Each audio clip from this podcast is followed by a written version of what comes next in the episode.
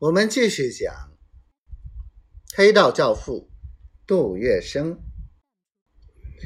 杜月笙见黄金荣中了自己的诡计，也抱有了凡事宁息的态度，暗暗庆幸。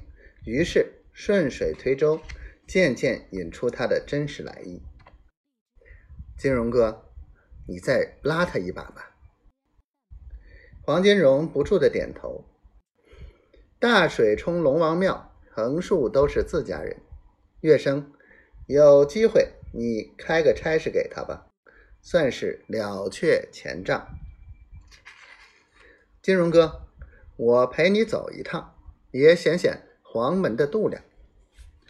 杜月笙一步步把黄金荣引向自己所设想的路上来。好吧，黄金荣真的被他说动了心。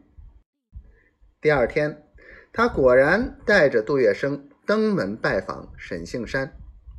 沈杏山喜出望外，忙唤来爱女四小姐春霞敬茶。杜月笙一见这玲珑俏丽的少女，顿时又生一计，起口问沈杏山：“杏山兄，四小姐不曾配亲吧？”沈杏山一听。以为杜月笙看上了他的女儿，脸色顿时吓得苍白，但是嘴巴上还是不自主的如实说：“嗯，没没。”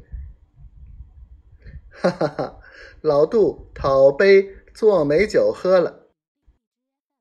沈杏山一听杜月笙保媒，由忧转喜，更是受宠若惊，忙不迭应道：“岂敢岂敢。”不知哪位公郎肯娶丑女？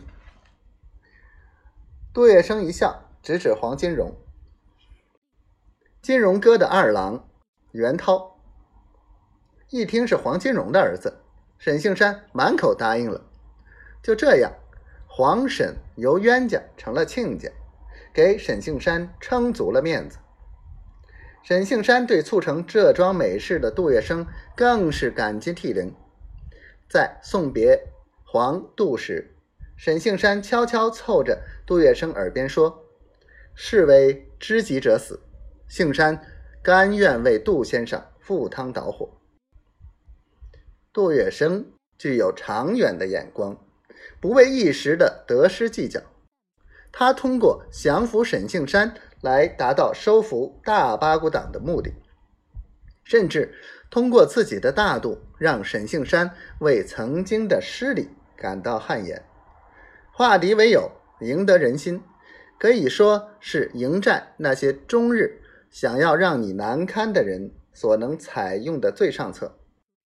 化敌为友是以不争为争的行动策略，是一种高明的人际交往艺术和处世哲学。杜月笙的收服大八股党之策终于成功了。收服大八股党是杜月笙下的第一招棋，这一高招给他带来的不只是堂皇的高官，更是实力，一支能为他拼夺的御林军。制服沈庆山，使他深深懂得了古人所云“擒贼先擒王”的真正含义。接着。杜月笙开始了他的第二招棋，即扫平英租界的赌档。但是这一次，他的瞄准器上的猎物却是赌界大亨严九龄。